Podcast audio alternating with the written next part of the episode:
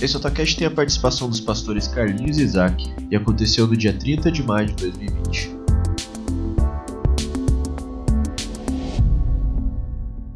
Que bom que a gente está junto para mais um alta online.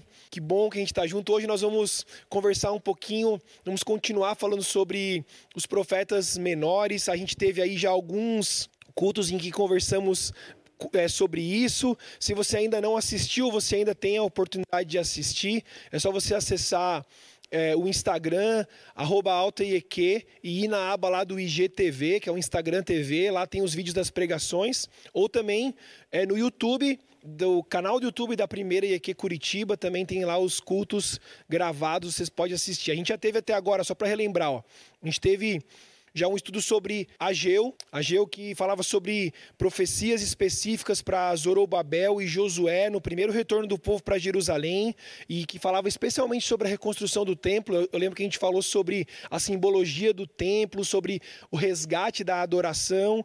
A gente conversou também sobre Zacarias, que além de falar é, com os homens, ele trazia profecias para toda a nação e trazia também informações muito importantes sobre a vinda do a vida do Messias Que viria, como nós comentamos lá na época que foi falado sobre isso. Também é, lemos e estudamos aqui Abacuque, que é um livro que desenvolve é, é, é, o registro de uma conversa né, entre o profeta e Deus. E falamos também sobre Joel, que foi quando a gente esteve junto aqui o Isaac da última vez, né? Eu, eu, eu era na época, na, no momento eu era aquele que respondia as perguntas, o Isaac que fazia, mas Joel é um profeta clássico, então a gente olhou para esses escritos do profeta Joel e como a palavra do Senhor veio sobre a vida dele para o povo de Deus. E hoje nós vamos conversar sobre um outro período, um outro profeta, e esse profeta é Oséias. E para isso, como eu já antecipei aqui, a gente volta com a presença é, do Isaac. E nós vamos ler um texto para iniciar essa conversa sobre Oséias. Eu convido então você a pegar a sua Bíblia. Nós vamos ler Oséias, capítulo 1, versículo do 1 até o 11. Então, Oséias, capítulo 1, versículo 1 ao 11. Convido você a acompanhar essa leitura. A palavra do Senhor que veio a, Oséias, filho de Beri, durante os reinados de Uzias, Jotão, Acás e Ezequias, reis de Judá, e de Jeroboão, filho de Joás, rei de Israel. Quando o Senhor começou a falar por meio de Oséias, disse-lhe: Vá, tome uma mulher adúltera e filhos da infidelidade, porque a nação é culpada do mais vergonhoso adultério por afastar-se do Senhor. Por isso, ele se casou com Gomer, filha de Diblaim. Ela engravidou e lhe deu um filho. Então o Senhor disse a Oséias: Dê-lhe o nome de Jezreel porque logo castigarei a dinastia de Jeú por causa do massacre ocorrido em Jezreel, e darei fim ao reino de Israel. Naquele dia quebrarei o arco de Israel no vale de Jezreel. Gomer engravidou novamente e deu à luz uma filha. Então o Senhor disse a Oséias: Dê-lhe o nome de Lohuama, pois não mais mostrarei amor para com a nação de Israel, não ao ponto de perdoá-la. Contudo, tratarei com amor a nação de Judá, e eu lhe concederei vitória, não pelo arco, pela espada ou por combate, nem por cavalos e cavaleiros, mas pelo Senhor, o seu Deus. Depois de desmamar Lohuama, Gomer teve outro filho. Então o Senhor disse: Dele o nome de Loami, pois vocês são meu povo.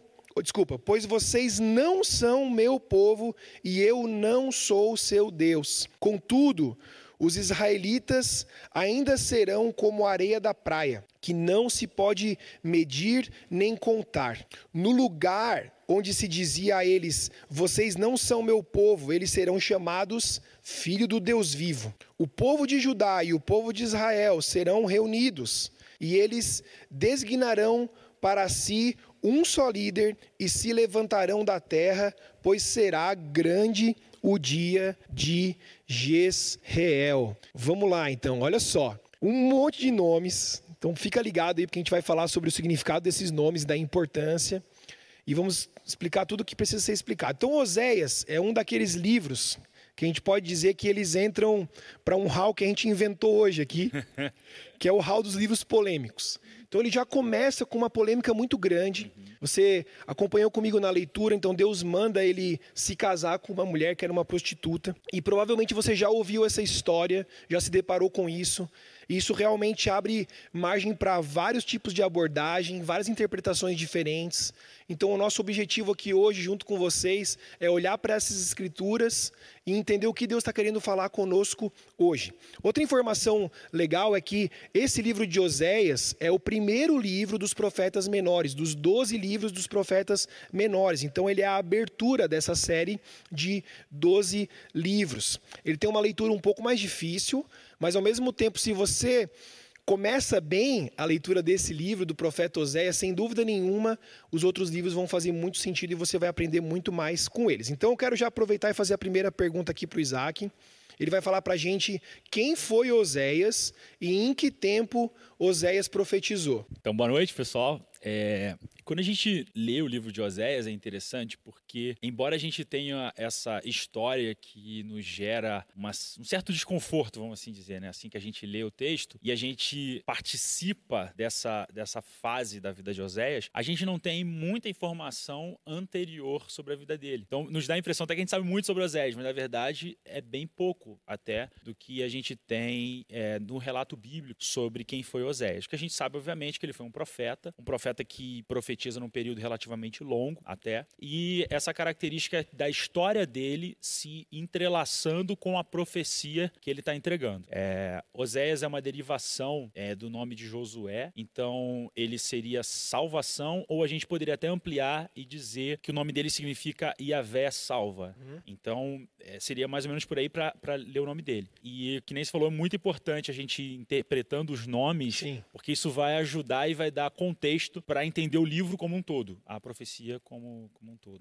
Legal. Uma outra coisa que a gente tem feito é também tentado colocar o livro nessa linha do tempo. E a nossa principal ponto dessa linha do tempo é se esse livro foi escrito num momento histórico que é antes, que é pré-exílico, ou seja, o que significa isso? Pré-exílico. Antes do povo ser levado como cativo, como escravo para a Babilônia, ou foi escrito depois porque isso ajuda muito no contexto, né? Uhum. Então, esse livro do profeta Oséias, ele foi escrito antes do período de exílio na Babilônia ou foi escrito depois? Então, é, é importante para a gente, é, a gente sempre tem falado isso em relação aos profetas menores, entender o contexto histórico, e aí vai ajudar a gente a entender. Por isso que a gente sempre fala até da questão do exílio babilônico. Então, a primeira questão que tem que ficar clara na nossa mente ao ler esse livro é a divisão do reino, o reino dividido como reino do norte e reino do sul. Os livros que nós trabalhamos anteriormente, a maior parte das profecias eram direcionadas ao reino do sul, ou seja, o reino que basicamente contemplava as tribos de Judá e Benjamim. Já o caso do profeta Oséias, ele vai falar mais para as tribos do norte. Então aqui a gente já vê uma, uma outra forma do profeta falar, porque ele está se,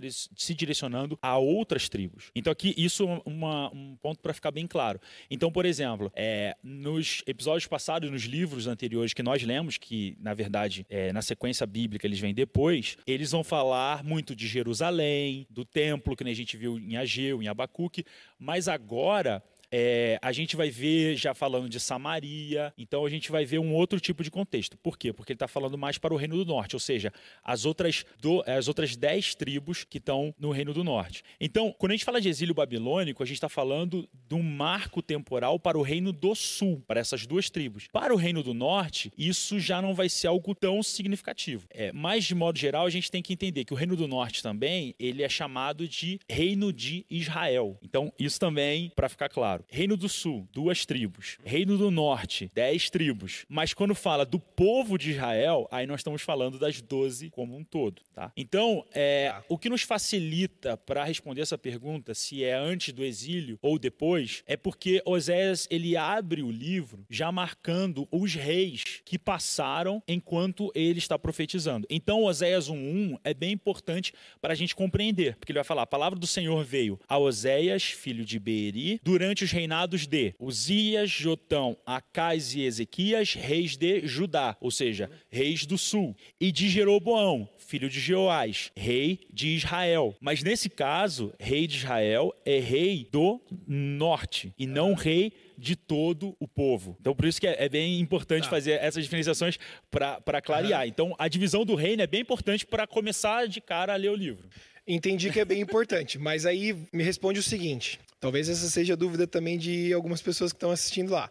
É, então quer dizer que Deus está profetizando para só uma parte do povo e que essa profecia não vale para o resto do povo? Ou Deus está profetizando através, está falando, né, através do profeta Oséias, com essa parte do povo, mas que essa parte do povo representa o todo, todo o povo de Israel, todo o povo de Deus. Como que é isso? Sim, a, a palavra ela é aplicável e ela em alguns momentos nós vemos a marca do que é relacionado ao reino do norte e o que é relacionado ao reino do sul. Então, ele, ele obviamente, o, o, fo, o foco dele é maior no reino do norte, mas a palavra é para todas as doze tribos. Uhum. Então, ele vai até mostrando é, o que que está o que que tá se passando, especialmente mais no reino do norte. E aí, essa marcação dos, dos reis uhum. é interessante porque o reino do norte ele só fala de Jeroboão. O que pode surgir uma dúvida para quem está um pouco mais familiarizado até, porque o começo dessa divisão ela é feita depois do reinado de Salomão. Então o filho de Salomão, Roboão, perde o reino justamente para Jeroboão. Jeroboão primeiro. Então esse Jeroboão que ele está falando aqui é o Jeroboão segundo. É o bisneto. Não, tá, ma...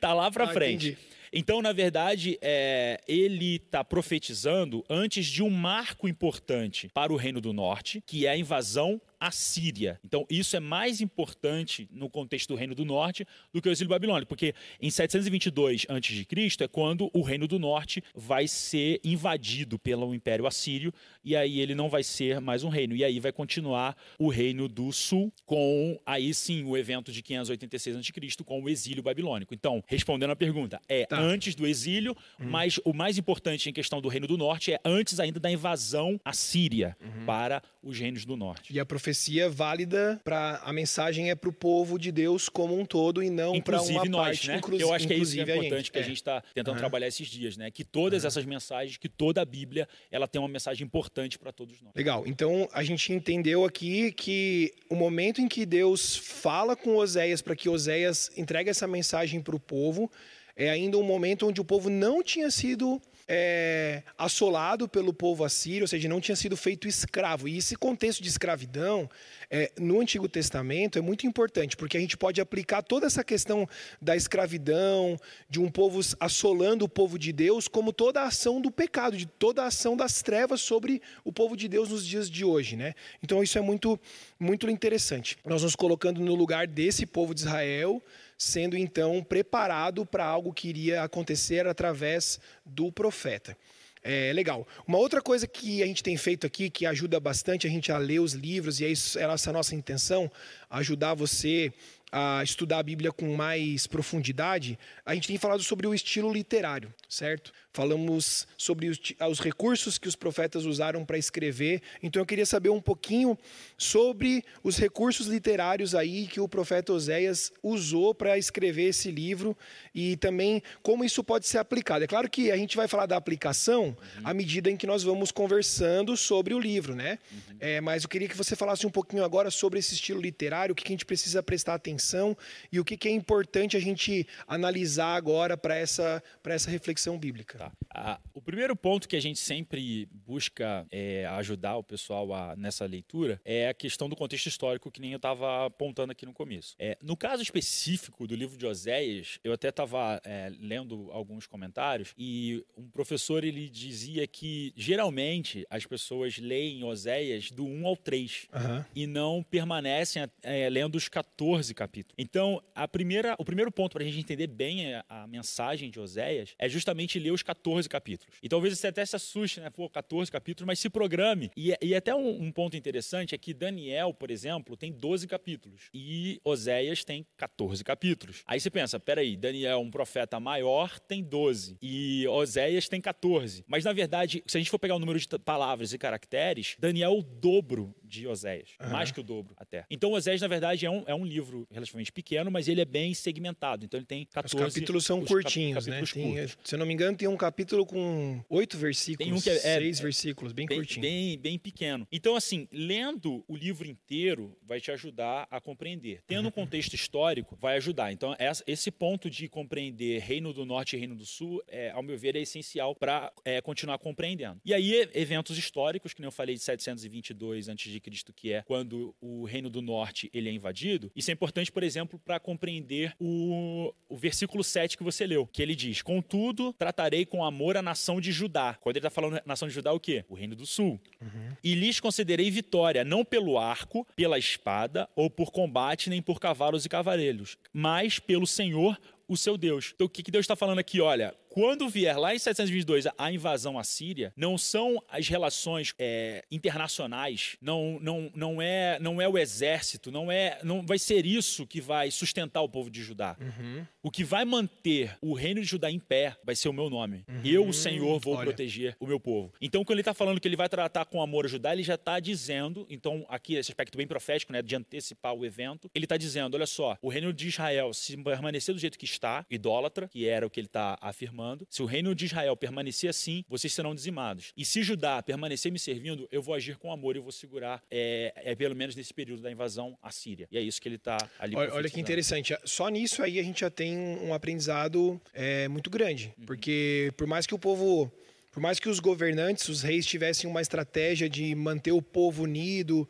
manter o povo caminhando na direção certa, não eram as estratégias do povo ou dos reis que sustentariam ou que trariam prosperidade para o povo, mas sim o favor de Deus e a direção de Deus. E já temos um ensinamento muito interessante aí. O que mais? É, e ali no livro, é, ele vai ajudar até a gente entender mais para frente, quando a gente começa a compreender essa questão da idolatria do reino do norte e sul, uhum. a tensão que a gente encontra no Novo Testamento, por exemplo, entre judeus e samaritanos. E aí vai ficar mais claro quando vai falar parábola parábola do bom samaritano. É, em João 4, por exemplo, Jesus conversando com a mulher samaritana. Essa tensão se origina destes momentos históricos do Antigo Testamento. E aí fica mais claro a, a compreensão lá para frente. E vamos lá. Agora, agora tem. É, eu queria já para a gente. A gente comentou isso no, no começo da nossa conversa sobre a importância de entender os significados dos nomes que são mencionados nesse primeiro capítulo. Nós lemos capítulo 1, versículo do 1 ao 11, e ali aparecem vários nomes. Deus ordenando Oséias a,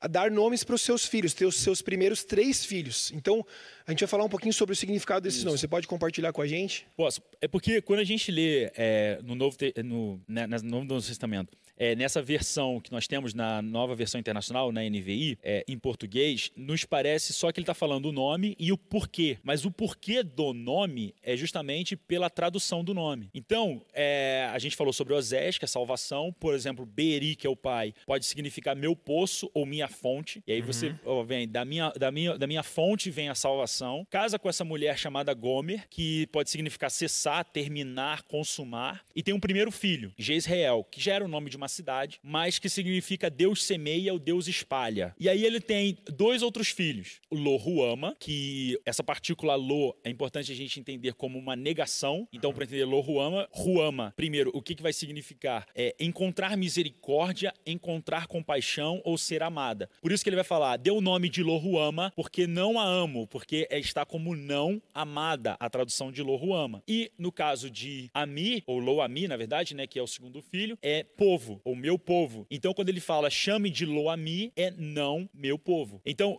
o que, como que está acontecendo? Oséias, que significa salvação, busca uma mulher adúltera, que depois a gente vai, ao longo do texto, entendendo que é a representação de Israel, uhum. que é, vira os olhos para é, outros deuses, vira as costas para Deus. E aí, a partir daí, o que, que acontece? Ela gera filhos. E esses filhos, quem são? São filhos que estão dizendo: não somos mais o seu povo e não somos amados. Então, é, toda essa relação faz parte do texto. E é interessante, porque quando você chega em Oséias 2.1, que é assim, que, que, depois que continua esse capítulo que você leu, é, Deus vai dizer, chamem a seus irmãos, meu povo, e suas irmãs, minhas amadas. Ou seja, vocês estão negando o meu amor, negando de ser meu povo, mas eu ainda estou chamando vocês de meu povo e meus amados. Isso é importante para ler uhum. durante o texto, porque às vezes dá outra, talvez uma leitura corrida de outra interpretação. Legal, eu tava, aproveitei aqui que eu tenho os significados dos nomes e estava co colocando nos comentários ali do pessoal que está assistindo no YouTube eles acompanharem. Então eu posso dizer que se eu prestar atenção nos significados desses nomes, eu tenho já uma prévia de todo o conteúdo que tem no livro. Uhum. Certo? Mas isso não quer dizer que eu não precise ler todo o livro, certo? Porque até a primeira dica para a interpretação foi ler o livro todo. Mas entendendo significa os significados dos nomes que Deus mandou o profeta dar para os seus filhos, eu tenho uma prévia daquilo que o profeta vai tratar. Aqui ele fala do quê? Até, até um entendimento que precisa ser, ser trazido aqui. Eu, particularmente, eu lembro da primeira vez que eu li, a, a impressão que dava era que Deus estava rejeitando o povo. Inclusive, eu já, eu já vi pessoas usando esse texto para dizer que Deus não ama e tal, aqueles né, caras mal intencionados. Mas se você prestar bastante atenção, o amor de Deus está sendo derramado sobre o povo, mas o povo rejeita esse amor. Né? Então é por isso que Deus fala para Oséias: olha, batize eles, ou sua filha, representando eles, como o povo que escolheu não ser amado, ou o povo que escolheu ser rejeitado. E isso é muito interessante, porque aí eu vou para os textos e para as profecias sobre, sobre a correção e sobre a, o chamado para o arrependimento, entendendo qual que é o contexto de tudo isso que, que Deus está falando com o profeta Oséias. Né? É, se você puder, compartilha com o pessoal aí o esboço do livro de Oséias. Eu escolhi aqui um, um... O esboço, ele não é do original do texto, uhum. mas os tradutores e teólogos, enfim, eles fazem alguma estrutura para apontar como está a divisão dos, dos, capítulos e versículos para melhor compreensão. Então, olha só que interessante, porque é, a história de Oséias, que é isso que a gente está narrando agora no começo, ela está muito intimamente ligada à profecia do que ele está entregando e como o povo está vivendo. Então, fica claro ali, por exemplo, você tem ali o primeiro 1.1, que é o primeiro versículo, né, que é o título, e aí você, quando você pega o segundo ponto dessa divisão, que seria do 1.2, é, capítulo 1, versículo 2, até o capítulo 3, versículo 5,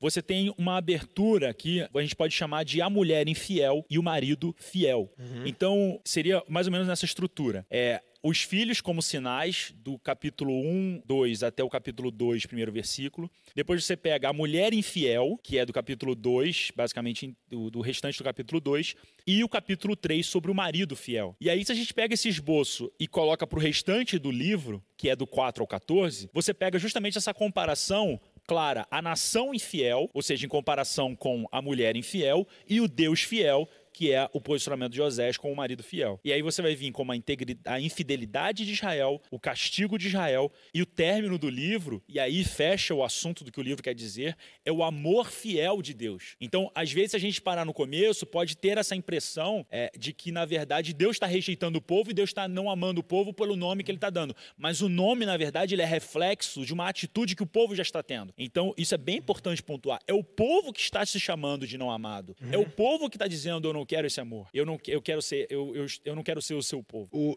certo. Então, o batismo ali, o nome de batismo da, da, das filhas na verdade é só um reflexo de uma escolha que o povo havia feito em relação ao seu Senhor, em relação ao seu Deus. Yeah. E aí, se você continuar lendo, é, eu compartilhei lá o esboço com quem está ali assistindo pelo YouTube, você vai perceber que a partir então do capítulo 4 em diante começa toda essa, são todas essas palavras de restauração e reconciliação. Isso. Muito legal. Aí você vê, por exemplo, o começo do capítulo 3, é, olha o que o Senhor está dizendo. O Senhor me disse: vá Trate novamente com amor sua mulher, porque essa mulher, ela, Gomer, né, ela abandona Oséias e, e procura outros amores. E, ela, e ele diz assim: apesar de ela ser amada por outro e ser adúltera, ame-a como o Senhor ama os israelitas. Apesar de eles se voltarem para outros deuses e de amarem os bolos sagrados de uvas passas. Então, assim, ele está deixando claro, a mensagem é clara: é uma, uma mensagem de salvação e é uma mensagem de amor. Sabe, uma coisa que a gente conversando sobre o livro, né? É, pouco antes aqui, durante a tarde, conversando sobre o livro, a gente ficou imaginando a situação de Oséias no meio do povo, né? Porque Oséias é o próprio autor. Então ele está, de uma certa forma, registrando também aquilo que aconteceu com ele. Então a própria vida dele carregava a mensagem que Deus queria trazer para o povo. E até brinquei com o Isaac ali à tarde que a gente tem uma ideia de que o profeta era alguém que aparecia do nada, entregava uma mensagem e depois ia embora, estilo mestre dos magos assim. Mas Gandalf. a verdade, hã? o Gandalf. É, estilo Gandalf assim, mas a verdade é que Oséias era um homem de Deus que vivia no meio do povo, né? Então, é, os nomes estão aqui, são pessoas que eram conhecidas, senão eles não precisariam colocar os nomes. Agora imagine você carregando essa mensagem com a tua própria vida. Deus ordenando você fazer algo para que a mensagem fosse é, representada, fosse realmente pregada através da história que estava sendo vivida ali no meio, né? Uhum. Então, é impressionante a forma como isso acontece é, e a forma como isso é registrado. Então, eu queria falar um pouquinho também, é, a gente conversar um pouquinho sobre a forma como isso foi registrado. A gente tem falado sobre o estilo literário, que é importante para a gente não se confundir quando a gente está lendo. A gente percebe que algumas coisas ali que ficam um pouco complicadas de entender, mas se eu entendo como o autor resolveu estruturar ali a sua, o seu estilo literário, fica um pouquinho mais fácil. Então, fala para a gente um pouquinho sobre o estilo literário aí. É, o, obviamente um texto profético, né? A gente conhece ele como um profeta menor, mas ele é muito rico em poesia. E, e essa poesia é importante para a gente compreender a utilização da poesia hebraica e das figuras de linguagem para entender como que ele está trabalhando o texto. Uhum. Então, é, um exemplo, ele usa muito a questão de Efraim, a tribo de Efraim, para se referir ao reino do norte. Isso é uma figura de linguagem. Então ele pega, que é o Sinédo, ele pega o que? Uma das tribos, ou a parte, para representar o todo. Então, quando ele fala Efraim, na verdade, não está falando só da, da tribo de Efraim, ele está falando do reino do norte como todo, ou o reino de Israel. E isso é uma figura de linguagem que a gente encontra muito forte no, no livro de Oséias. E outra questão que é a parte, a forma principal da poesia hebraica, que é o paralelismo. Então, como que a gente trabalha geralmente a poesia na nossa língua, né, a língua portuguesa? Geralmente, paralelismo. Paralelismo. Aqui é, a gente usa muito a questão da rima, da rima vocálica, se é que pode se dizer, né? Então, por exemplo, é, Jesus Cruz Luz, né? No nosso meio. Coração, Jesus Cruz Luz. Para fazer é as músicas. É, e na poesia hebraica a gente pega uma, o que alguns vão chamar de rima de ideias. Então, ao invés de você fazer a rima sonora, isso é belíssimo do texto bíblico, é perceber que isso não se perde na tradução. Uhum. Porque se fosse uma tradução que, que fosse só sonora a rima, a gente perderia e teria muita dificuldade uhum. com traduzir isso para outra língua. Mas o fato de ser uma rima de ideias, mesmo em português, a beleza da poesia hebraica ela permanece intacta. Você tem um exemplo aí? Temos. É, então, por exemplo, exemplo, Oséias 5:3. Você vai ver assim: Conheço Efraim, Israel não pode se esconder. Efraim, agora você se lançou à prostituição, Israel se corrompeu. Ele não está falando de duas coisas. E até o C.S. Lewis, no livro que ele escreveu sobre Salmos, ele diz que o paralelismo é escrever a mesma coisa duas vezes com palavras diferentes, ou falar sempre a mesma coisa, mas nunca do mesmo jeito. Então ele está falando a mesma coisa. Conheço Efraim, Israel, ou seja, Efraim e Israel é a mesma coisa, não se pode esconder de mim. O eu conheço, não adianta você tentar se esconder. É, Efraim, agora você se lançou à prostituição, Israel se corrompeu. Então também está falando a mesma coisa de formas diferentes. Primeiro falando sobre Efraim e depois dando o sentido completo para quem está lendo e para quem está ouvindo, é, de que está falando do, do, reino total é, de Israel. Então. O... Peraí, eu já vai continuar. Eu acho que eu descobri o meu estilo de pregação. Paralelismo. Eu paralelismo, eu prego sempre a mesma coisa, só que de. Não, eu tô brincando.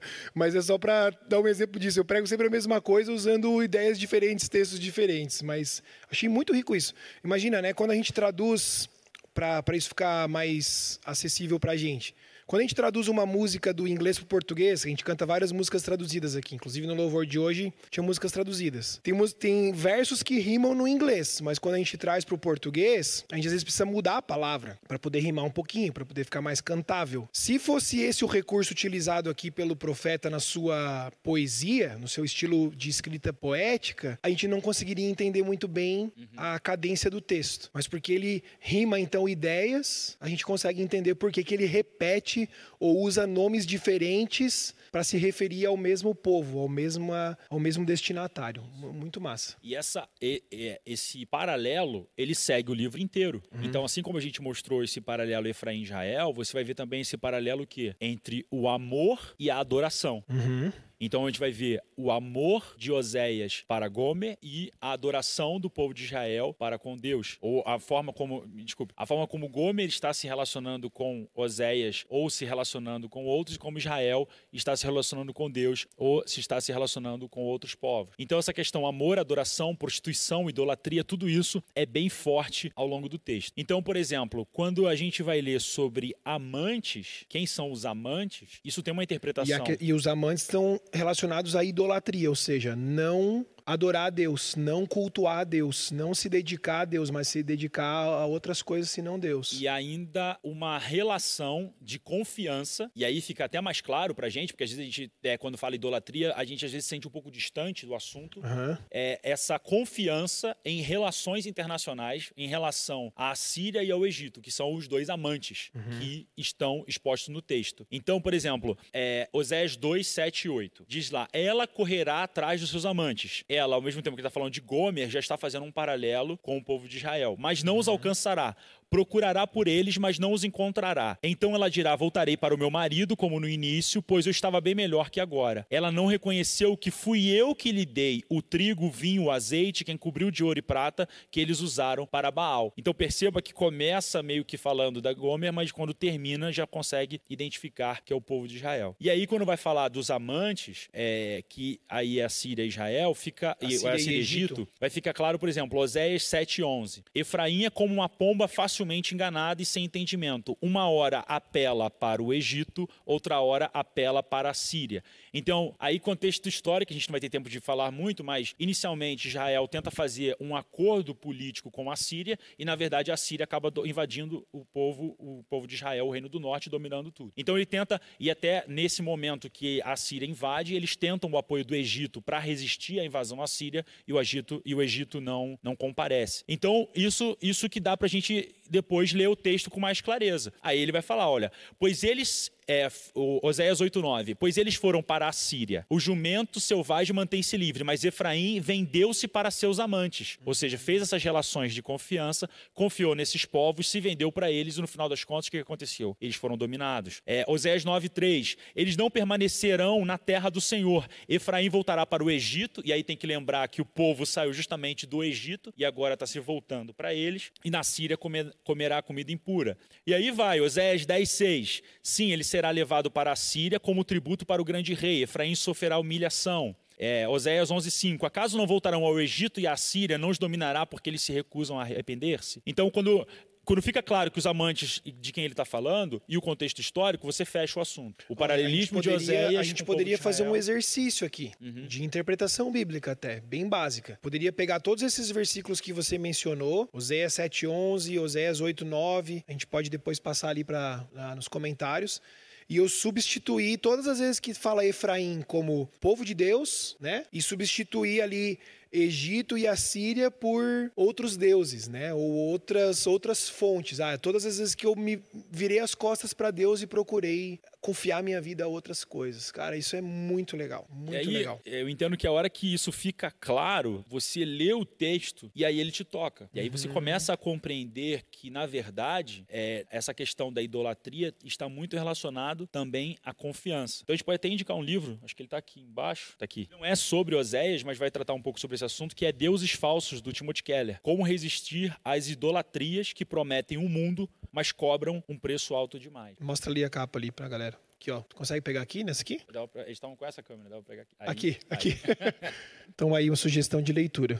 Deuses falsos. Isso é muito importante, gente, porque eu falo por mim, tá? Se eu começo a ler um texto e aí eu não consigo, obviamente, deixar que esse entender como esse texto se aplica no meu coração, na minha vida, ele acaba ficando um pouco distante pro meu entendimento. E agora olhando dessa forma, isso realmente faz faz muito sentido. A gente pode dizer então que o livro de Oséias ele vai ajudar a gente a compreender essa tensão que existe, né, no Novo Testamento em relação a judeus samaritanos também.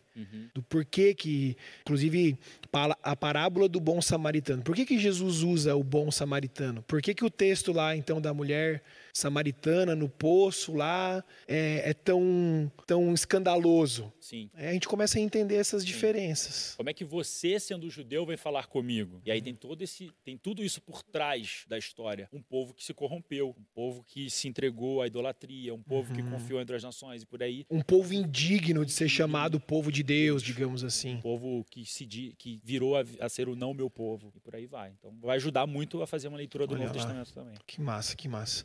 Eu queria ler mais um, um trecho aqui, se você puder acompanhar na sua Bíblia. Nós vamos ler Oséias 6, versículo 1 ao 6. E para falar sobre a aplicação do, do livro de Oséias na nossa vida hoje, como povo de Deus, olhando aqui para o povo de Deus, toda essa questão de se de voltar as costas para Deus, de não confiar no Senhor, eu queria que nós lêssemos Oséias 6, de 1 a 6. Diz assim: ó, Venham, voltemos para o Senhor. Ele nos despedaçou, mas nos trará cura. Ele nos feriu, mas sarará nossas feridas. Depois de dois dias, ele nos dará vida novamente. Ao terceiro dia, ele nos restaurará para que vivamos em Sua presença. Conheçamos o Senhor, esforcemos-nos por conhecê-lo. Tão certo como, como nasce o sol, ele aparecerá. Virá para nós como as chuvas de inverno, como as chuvas de primavera que regam a terra. Que posso fazer com você, filho de Deus, né, Efraim? Que posso fazer com você, Judá, que também é filho de Deus? Seu amor é como a neblina na manhã, como o primeiro orvalho que logo evapora. Por isso eu os despedacei por meio dos meus profetas, eu os matei com as palavras da minha boca. Os meus juízos reluziram como relâmpagos sobre vocês, pois desejo misericórdia e não sacrifícios, conhecimento de Deus em vez de holocaustos. Olha, olha quanta coisa tem aqui para nós. O texto que eu li aqui para vocês é o capítulo 6, ele começa com venham, voltemos para o Senhor. É um convite claro ao arrependimento. E ele fala ali, né? Depois de dois, é, dois dias, nós vamos ser restaurados. Três, a renovação. O que ele está dizendo aqui para mim e para você? De uma vez que eu me arrependo dos meus pecados, uma vez que eu entendo que eu tenho rejeitado talvez o cuidado de Deus, como esse povo fez, eu então sou restaurado instantaneamente. A restauração de Deus vem sobre a minha vida. E nós possamos ser então, através do sangue de Jesus, aprovados para que possamos nos aproximar da sua presença e viver na sua presença de novo.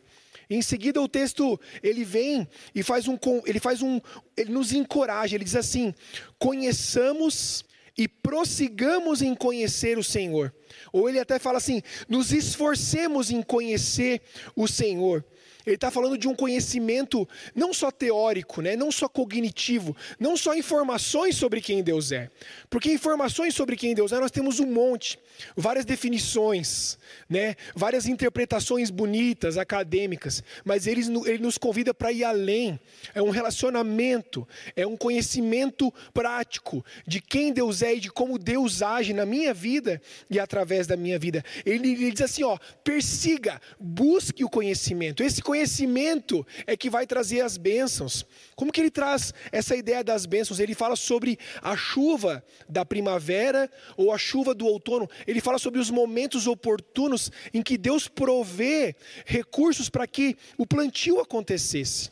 Quando nós plantamos as coisas em Deus, sem dúvida nenhuma nós vamos colher bênçãos sabe? Promessas de prosperidade, promessas de bênçãos vêm quando nós plantamos a nossa vida, a nossa fé, a nossa história no Senhor. Por isso que ele nos diz: conheçamos e prossigamos em conhecer o Senhor.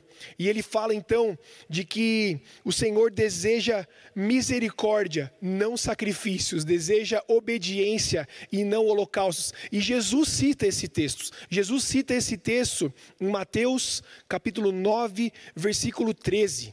Sabe, Jesus ele tinha curado um paralítico, e ele diz: Os teus pecados estão perdoados. E ele é questionado pelos religiosos, porque em seguida de ele curar esse paralítico, ele vai comer com publicanos e pecadores, ou seja, ele se envolve com pessoas que não eram reconhecidas como povo de Deus que não eram historicamente né, ou culturalmente povo de Deus. E quando ele é questionado, ele fala para os religiosos: olha, vão aprender o que significa isso, vão aprender o que significa desejo misericórdia e não sacrifícios, pois eu vim chamar justos, mas não pecadores. O verdadeiro conhecimento de Deus, o verdadeiro amor é, a Deus, ele não se resume em ritos religiosos, em, em práticas religiosas, em, em coisas que a gente faz simplesmente para preencher aquela lacuna do tipo assim: ah, eu fiz o que Deus mandou, agora não preciso mais. Jesus está rompendo com isso através dessa citação aqui do profeta Oséias. Ele está dizendo: olha, o que eu quero de você não são práticas vazias, não são coisas que simplesmente fazem o, o check na, nas minhas atividades espirituais, e aí então eu vivo a minha vida do jeito que eu quiser. Ele fala: eu quero muito mais do que isso, mais do que essas atitudes é, religiosas, eu, mais do que esses ritos, mais do que ir à igreja, nem a igreja a gente está indo agora.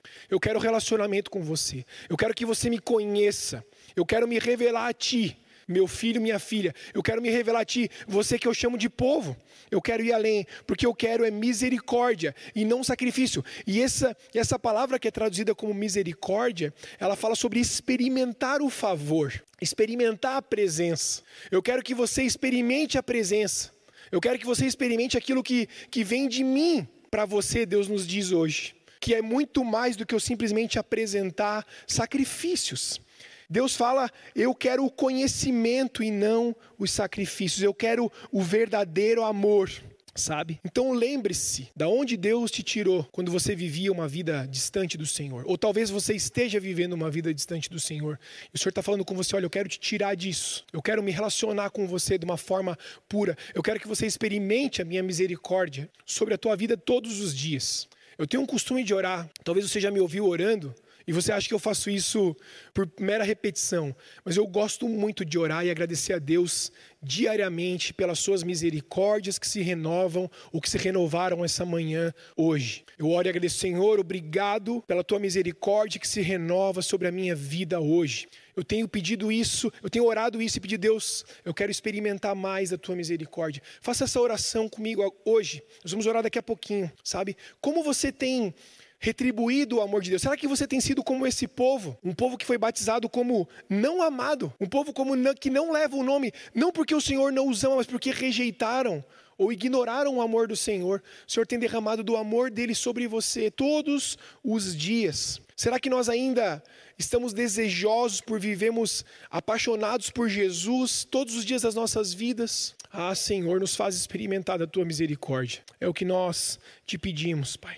Quero encerrar com esse versículo, dizendo que é Oséias 12, 1, que diz: Efraim, alimente-se, alimenta-se de vento, vai atrás do vento oriental. Oséias 12, 1 vai atrás do vento oriental o dia inteiro e multiplica mentiras e violência, faz tratados com a Síria e manda azeite para o Egito. O Senhor está nos chamando, olha, pare de querer é, sustentar a tua vida, fazer tratos com coisas que, que vão te, te fazer se sentir mais seguro nessa hora e confia no Senhor. O Senhor está nos repreendendo. Vamos deixar de planejar as nossas, as, os nossos próximos dias com base naquilo que nós talvez nos sintamos mais seguros por serem coisas palpáveis, coisas acessíveis a nós fisicamente falando, e vamos olhar para o Senhor. O Senhor nos, nos derrama salvação, Ele traz salvação sobre todo aquele que invoca o seu nome. Amém. Feche os teus olhos agora. Ah, Espírito de Deus, obrigado pela tua palavra. Obrigado, Senhor, pela tua palavra. Senhor, obrigado por essa repreensão. Deus, nós não queremos nos alimentar de vento. Nós não queremos correr atrás do vento do vento que, que sopra para qualquer lugar. Nós queremos o teu espírito, o sopro do teu espírito, o espírito da verdade. Pai, não nos deixa, Senhor, nos enganar com falsas com falsos ídolos, com falsas sensações de segurança, com falsos afagos, com falsos momentos de paz ou de alegria, quando a nossa alegria está em Ti, Senhor. Perdoa-nos, Pai. Perdoa-nos, Senhor, quando nós desejamos mais o conhecimento humano, mais o autoconhecimento e desprezamos o conhecimento do Senhor. Nós queremos te conhecer e prosseguir e te conhecer.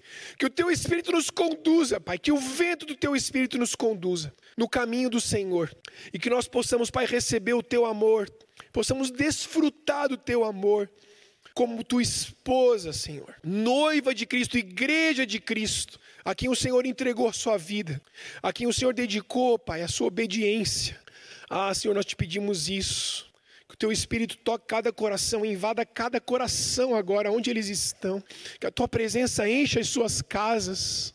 E que o nosso coração, Pai, se encha de amor por ti, Deus. É o que nós oramos nessa noite aqui, na tua presença. Em nome de Jesus. Amém. Amém. Graças a Deus. Amém.